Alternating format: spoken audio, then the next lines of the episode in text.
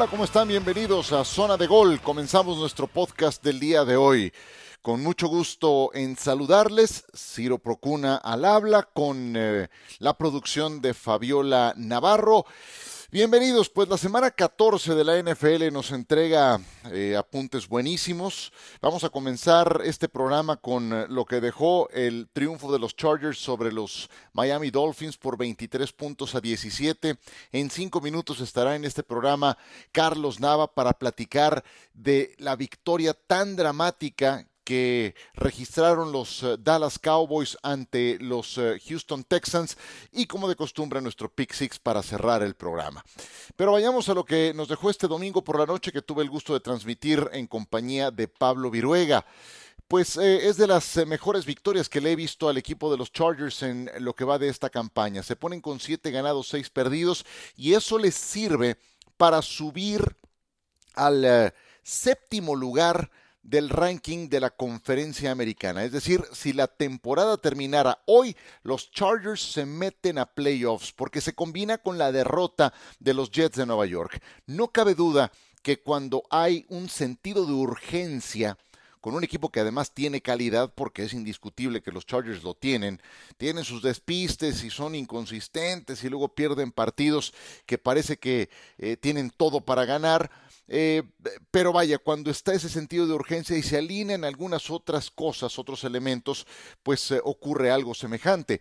La verdad es que los Chargers fueron muy superiores a Miami. Los seis puntos de margen con que terminan ganando no ilustran cuán superiores fueron en este partido. Porque Justin Herbert completó 39 pases, su cifra más alta como profesional. Tua Bailoa apenas completó 10 envíos. El porcentaje de pases completos de Tua fue bajísimo, raquítico, 10 de 28, ni cerca del 50%. Eh, Herbert todo lo contrario. Él superó las 300 yardas, 367 por 145 de Tua Tagovailoa. Eh, cuando medimos otros eh, elementos como yardas totales, los Chargers prácticamente duplicaron a Miami.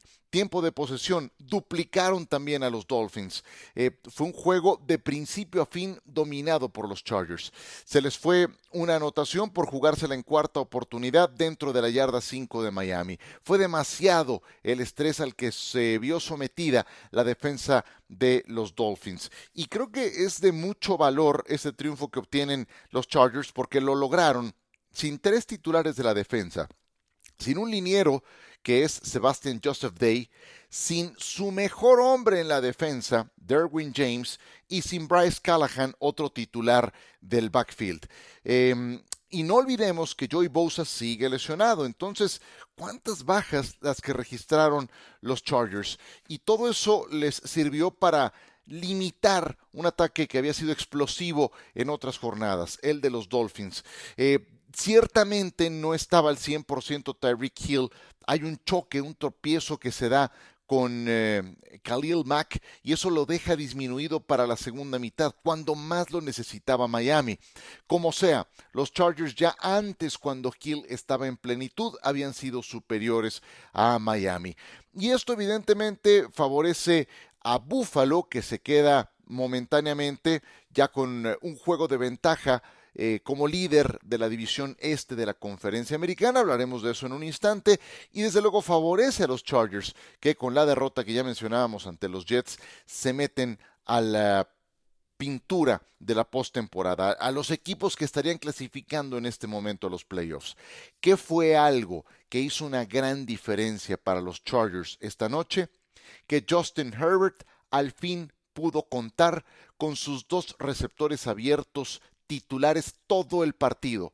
Primera vez en la campaña que esto ocurre. Mike Williams y Keenan Allen. ¿Qué hicieron estos dos jugadores? Juntos se combinaron para 18 recepciones, una anotación y más de 200 yardas, 208 yardas por recepción. ¡Wow! Sí que hace diferencia que Justin Herbert tenga a Williams y tenga a Keenan Allen. Apenas los tuvo un juego completo juntos, tuvieron semejante explosión ofensiva. Y así los Chargers entonces ganaron un juego que estaban obligados a ganar y se meten entonces al grupo de equipos que pueden aspirar a un boleto para postemporada. Hoy lo tienen en sus manos. Habrá que ver si son capaces de mantenerlo. En un instante vamos con Carlos Nava hasta Dallas, Texas, para hablar del triunfo de los Cowboys.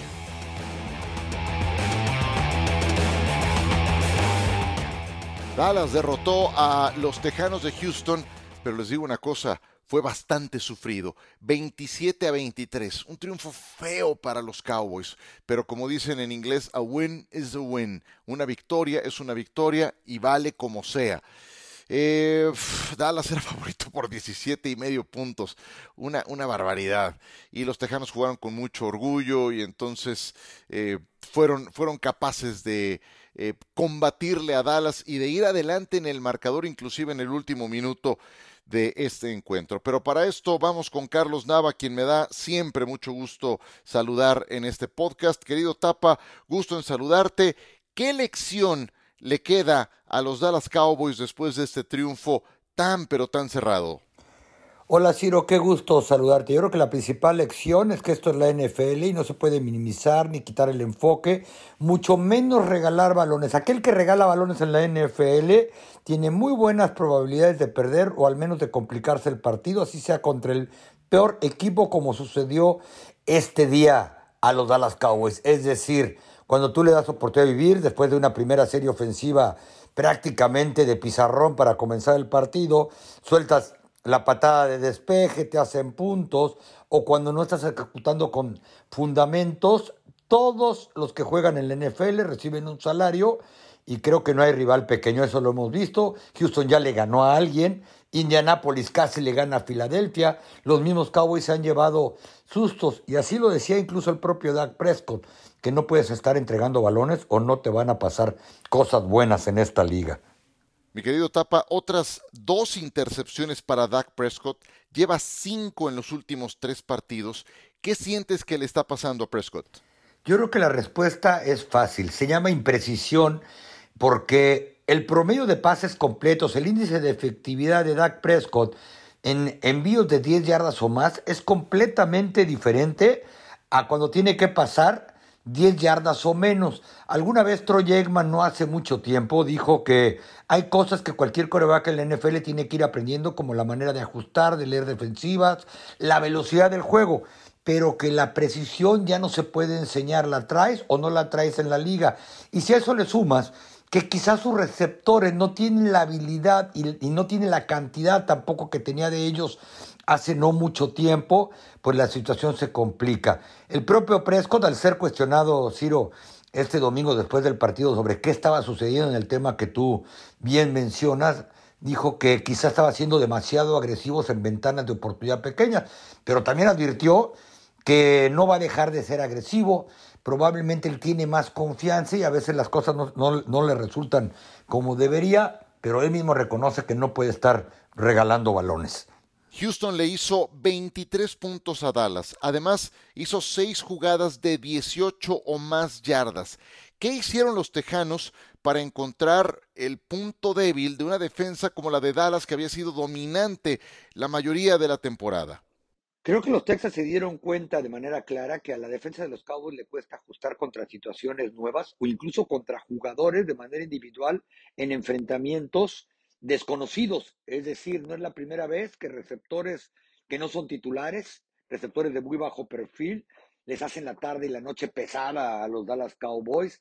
Hoy no estuvieron los dos receptores principales de los Texans y dos muchachos, Murray Rogers, se los acabaron por completo en la defensiva secundaria. Hoy yo no creo que haya sido casualidad que Lobby Smith eh, alternó corebacks porque los Cowboys es un hecho que estaban preparados para enfrentar a David Mills. Incluso muy temprano en la semana anunciaron que David Mills iba a ser el titular y creo que tampoco fue casualidad más importante. Físicamente castigaron a la defensa de los Cowboys. Habrá que ver cómo sigue Jonathan Hankins, que salió con separación de hombro, entre otros, Trevon Dix y Malik Hooker terminaron el partido, pero con molestias en el pulgar y la mano de manera respectiva. Y en la última jugada en el Hall Mary, Dorance Armstrong se lastimó el tobillo izquierdo, incluso lo vi salir del vestidor en muletas y con bota protectora, pero uno lo veía físicamente, les ganaron el duelo los jugadores ofensivos de Houston a los defensivos de Dallas, igual como ha sucedido en partidos, no solo en los que perdieron como contra Green Bay, sino en algunos que ganaron, en los que físicamente creo que no le va bien a Dallas. Son muy rápidos esos defensivos, pero creo que les falta un poco más de rudeza, de contacto y de fisicalidad, si me permites la palabra. Mi querido Tapa, como siempre agradezco tu gentileza. Te mando un abrazo grande hasta Dallas y aquí nos saludamos muy pronto. Al contrario, Ciro, siempre un placer platicar contigo. Veremos para qué les da a los Cowboys esta temporada. Por lo pronto mañana el recuento de los daños porque vi salir a Terence Steele, el tackle derecho titular, en muletas y con la rodilla izquierda inmovilizada. Ya te comentaba lo de los defensivos que salieron lastimados. Para buena fortuna de ellos es muy probable que para la visita del próximo domingo a Jacksonville ya cuenten con Tyron Smith y hoy en el momento que entró Jason Peters como tackle derecho en reemplazo del que a su vez había reemplazado a Terence Steele, Josh Hall lo hizo muy bien y por ahí me contaban los entrenadores que es posible que si Tyron Smith no está listo, entonces sería ahí Jason Peters, el veterano, el que entraría de ese lado. En caso contrario, muy probablemente va a ser Tyler Smith a quien recorra del lado izquierdo al derecho para que Tyron regrese a tu posición donde ha sido ocho veces Pro Bowler. Un fuerte abrazo, Ciro.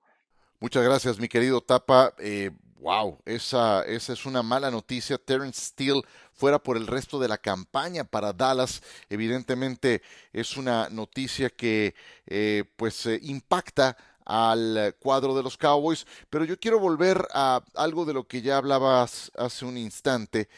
Y sí creo que los Cowboys no, no, no pueden salirse del guion que mejor les funciona, que es correr el balón, cuando abandonan la carrera, cuando lanza Prescott más pases de los acarreos que registran en conjunto Ezekiel Elliott y Tony Pollard pasan estos sobresaltos. Y Dallas abandonó la carrera en la segunda mitad. Los que tienen que brillar son los corredores. Prescott es muy inseguro. A mí honestamente no termina de convencerle. Le están pagando un salario súper inflado y, no es un coreback élite. Yo lo tengo en el número 10 del ranking de toda la NFL, que me perdonen, pero vaya, sí creo que para Dallas su fórmula es correr el balón y soltar a su defensa. Y siento que abandonaron demasiado rápido la carrera.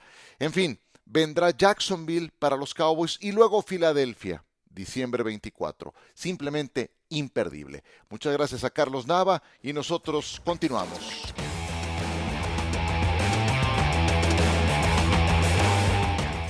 Nosotros continuamos en esta zona de gol y como es eh, costumbre, en cada emisión les tenemos nuestro Pick Six, los seis mejores juegos de la jornada.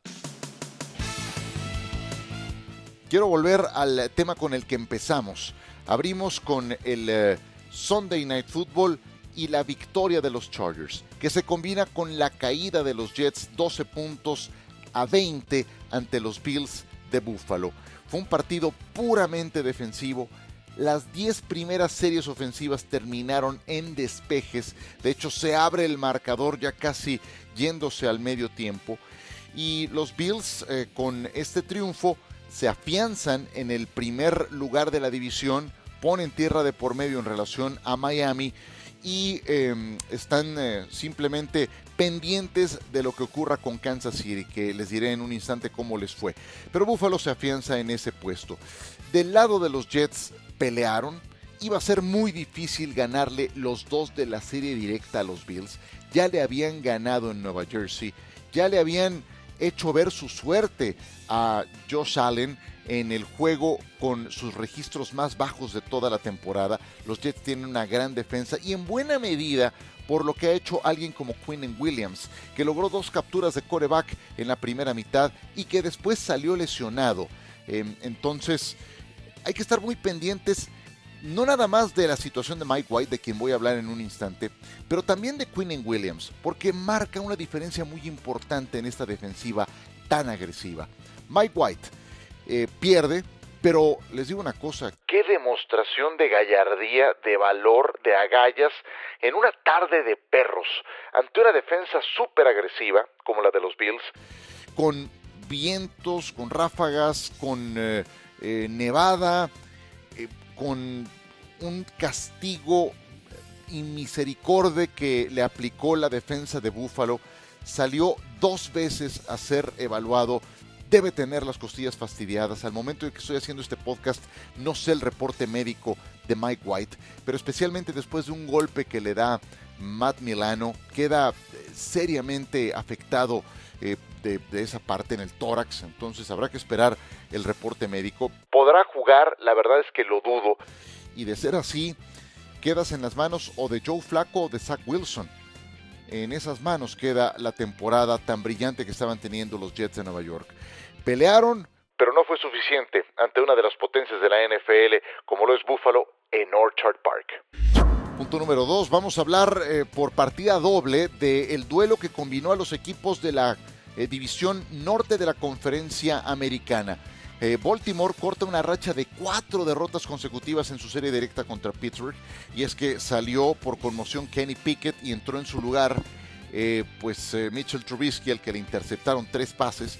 Baltimore terminó con su tercer coreback porque Lamar Jackson está lesionado, porque Huntley salió también lesionado y Anthony Brown tuvo que entrar al quite, un novato agente libre egresado de la Universidad de Oregon. Entonces Baltimore eh, tiene que echar mano de juego terrestre, 152 yardas de sus corredores de bola en 42 acarreos y de su defensiva tres intercepciones. Brillante actuación de Rock One Smith. Baltimore gana, se mantiene líder de la división. Cincinnati también ganó. El enfrentamiento directo es para Baltimore. Si me preguntan por cuál de esos dos equipos diciéndolo desde, desde septiembre, no es por nada. Yo me quedo con Cincinnati y más ahora que entramos a diciembre, porque Baltimore está en manos de su tercer coreback. Difícilmente Huntley va a poder jugar el siguiente partido porque salió por conmoción. Hoy es una incógnita. El tema es que eh, los Ravens ya están en su tercer coreback y Cincinnati continúa con Joe Burrow. Y se ha hecho más sano este equipo y lo están protegiendo mejor en su línea ofensiva. Regresó Joe Mixon en el partido que le ganaron a Cleveland. Jamar Chase tuvo 10 recepciones, 119 yardas, un touchdown y su defensiva, esa que coordina un señor que se llama Lou Anarumo, frenó en 34 yardas terrestres a Nick Chubb y dejó a Cleveland en 4 de 15 en conversión de tercera oportunidad. Siguen palmo a palmo estos dos equipos, Baltimore sigue siendo líder, pero a juzgar por cómo están estos dos equipos, Cincinnati es el equipo en mejor forma del norte de la conferencia americana. Punto número 3, para seguir con la eh, conferencia americana, pues hablemos un poco de lo que dejó el Kansas City 34, Denver 28 no fue un buen partido de Patrick Mahomes, no fue una buena segunda mitad, porque la, en los dos primeros cuartos pues todo era felicidad, ganaban 27 puntos a cero y había lanzado eh, pase de anotación a eh, McKinnon por partida doble, uno de ellos con una de esas improvisaciones fantásticas que le conocemos a Patrick Mahomes. Pero después despertó el equipo de los Broncos, cerró el partido, llegaron a estar 27 a 21 con tres touchdowns sin respuesta de parte de los eh, Broncos de Denver. Eh, y vaya, el juego termina con la conmoción muy, muy eh, aparatosa, muy seria de Russell Wilson. Y eso pues se termina derivando en que los Broncos queden en manos de Brett Ripien y se vaya por la borda esa reacción que estaban teniendo. Kansas City no se vio bien, especialmente en el caso Mahomes, tres intercepciones, pero vaya, como sea, de Patrick Mahomes sabes que puedes esperar mucho más. Pero su defensiva, yo tengo serias sospechas de la defensa de Kansas City. Me van a decir, ¿cómo no viste la intercepción de Willie Gay? Un pick six que regresa hasta touchdown, una, una gran jugada atlética. Sí, sí la vi. ¿Y no viste a Nick Bolton que vuelve a ser el líder en tecledas? Sí, sí lo vi. Pero le permitiste 28 puntos a los Broncos. Los Broncos que no pasaban de 20 en toda la temporada. Eh, le permitiste 3 de anotación a Russell Wilson, uno más al suplente a Brett Ripien. Esa es la parte que me deja sospechando de la defensa de Kansas City, que pues no está al nivel del ataque. Eso hay que, hay que estar muy claros en ese sentido, ¿no? Y que se presente un foco rojo como este ante un equipo al que le tienen tomada la medida, al que han dominado, ya con este, 10 triunfos de manera consecutiva ante los Broncos, en Mile High o en Arrowhead, no deja de ser un motivo de preocupación. A tiempo rumbo a los playoffs. Lo pueden ajustar y tienen, creo, el talento, el personal para hacerlo. Ahí queda esa lección para el equipo de los Chiefs. Una disculpa, ya me estaba ahogando, pero es que fue, fue un, un, domingo largo con la transmisión de Sunday Night Football. Vamos al siguiente partido. Movámonos a la conferencia nacional, porque el juego eh, que despertaba más interés, ya al final por el marcador no, pero sí por la visita de Tom Brady a San Francisco, era ese duelo entre los Buccaneers y los 49ers. Porque apenas por segunda vez en su carrera, Tom Brady visitaba San Francisco para enfrentar a los 49ers.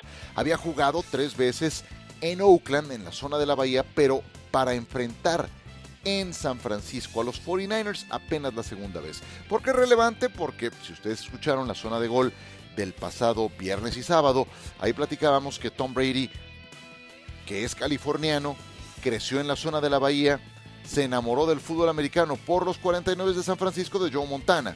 Entonces, por eso es relevante que haya visitado esa zona. Y bueno, se enfrentaba a otro coreback que está tratando de construir una historia de Cenicienta, como la de Tom Brady. Tom Brady que llegó en el turno 199 de su generación. Bueno, se enfrentaba a Brock Purdy que llegó en el turno 262 de su generación, que fue el último jugador al que se reclutó en el draft más reciente y San Francisco le termina ganando con amplitud a Tampa Bay, 35 a 7. Dos reflexiones. Mientras Tom Brady está tratando de operar un equipo lleno de carencias, con una línea ofensiva malísima, donde Donovan Smith está teniendo un pésimo año, em, no tiene grandes jugadores dinámicos, Tom Brady mismo no está en su mejor versión, le interceptan dos pases, pues eh, Brock Purdy está ejecutando un plan de juego aplicable a, Jimmy Garoppolo y que también le está funcionando a él con un montón de armas dinámicas. Uno ve lo que hizo Christian McCaffrey, lo que sigue haciendo George Kittle, lo que hace el eh, receptor abierto Divo Samuel, que por cierto sale lesionado en este partido. No es tan grave como se presumió al momento en que se da su baja pero vaya, seguramente se perderá algunos partidos. Brandon Ayuk es otro jugador muy efectivo y además la mejor defensa de la liga. Entonces todo esto se conjuntó para que San Francisco le pasara por encima a unos bucaneros que no son un buen equipo. Yo sé, me tocó narrar ese partido en Monday Night Football.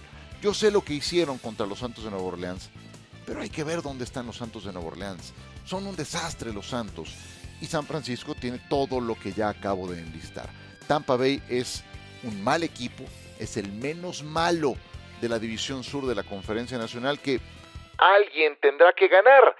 Porque ahora que pierde Tampa, resulta que también ganaron los Panthers 30 a 24 ante Seattle tocado transmitir a los Panthers.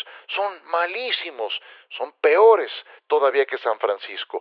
Y están, decíamos, con 5 ganados, 8 perdidos. Está en el aire esa división. Está en el aire y seguramente la va a ganar alguien con marca perdedora. San Francisco es un avión, se mantiene ganando. Mi duda con Brock Purdy es que pueda hacer algo semejante en los playoffs. No tengo duda que los Niners van a estar en postemporada. Número 5, metemos velocidad para hablar del duelo entre Detroit y Minnesota. Los Leones le ganaron a Minnesota 34 a 23. No nada más me sorprende la victoria, sino también el margen. Y me, me llama la atención, o sea, que ganan por 11 y también que lo hacen agrandados los Leones de Detroit. Porque no le tienen miedo a nada. O sea, hay un pase de Jared Goff para una conversión de corto yardaje a Penay Sewell. Penay Sewell es un liniero ofensivo. Obviamente, lo habilitan para esta jugada, está autorizado. Sale en movimiento y le lanza el pase al flat.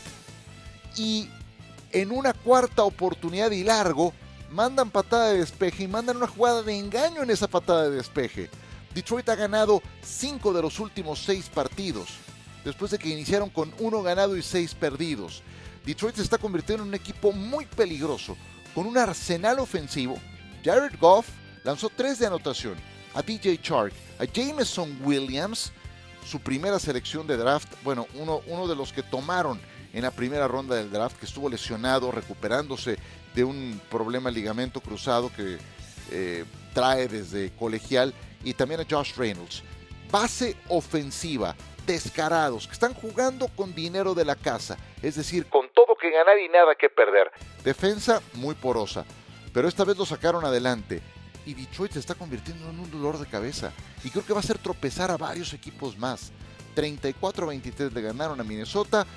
Minnesota, ojo con su defensiva, ¿eh? Cinco juegos consecutivos admitiendo más de 400 yardas totales. Si aspiras a ir a los playoffs, no puedes admitir tal cantidad de yardas. Y número 6 nos entrega a Filadelfia, que, es, eh, que se convierte oficialmente en el primer equipo en sellar su pasaporte a la postemporada. Los Eagles le ganaron 48-22 a los Gigantes. Y no es que lo mande hasta el final porque sea lo menos importante, no, para nada, pero tampoco es algo que sorprenda, ¿no? Ya a estas alturas que Filadelfia eh, logre esta victoria que lo lleva a la postemporada. Filadelfia ganaba 21 a 0 en este partido, lo estaban dominando, es un equipo que arranca fuerte los partidos. Y eso quiere decir que están bien entrenados, que el plan de juego que se preparó durante la semana eh, se ejecuta eh, por nota en el arranque de los partidos y que ajustan muy bien también en las segundas mitades. Eh, y es un equipo completísimo que igual te hace daño por aire con Devonta Smith, con el brazo obviamente de Jalen Hurts y con lo que puede aportar por esa vía para el equipo de Filadelfia AJ Brown o también por la vía terrestre, que esta vez entre em, su quarterback y Miles Sanders se combinaron para 31 acarreos y 253 yardas. No le falta nada a Filadelfia, de verdad, no le falta nada. Y basta con eh, eh, ver sus registros, son la mejor marca de, la, de toda la NFL. Se van a enfrentar a Dallas en Navidad, un juego que habrá que ver y ahí seguramente amarrarán su división si es que ganan. Pero Filadelfia, yo sí creo que han dado ya ese paso adelante. Estaba entre ellos y Kansas City. Hoy creo que Filadelfia es sin discusión el mejor equipo de toda la liga. Y el mejor auditorio de todo el cuadrante o de toda eh, la red de podcast son ustedes. Debo, eh, debo admitirlo y debo felicitarlos y debo agradecerles de verdad por su preferencia. Muchas, muchas gracias por descargar este podcast. Les mando un abrazo grande. Estamos en la mejor etapa del año. Aquí seguirá Zona de Gol con dos entregas semanales. Recuerden que me pueden seguir en Ciro-Procuna, cuenta de Instagram, arroba Cprocuna, cuenta de Twitter Aquí nos saludamos muy pronto cuando avance esta semana. A nombre de Fabiola Navarro, soy Ciro Procuna. Gracias, que la pasen muy bien y hasta la próxima.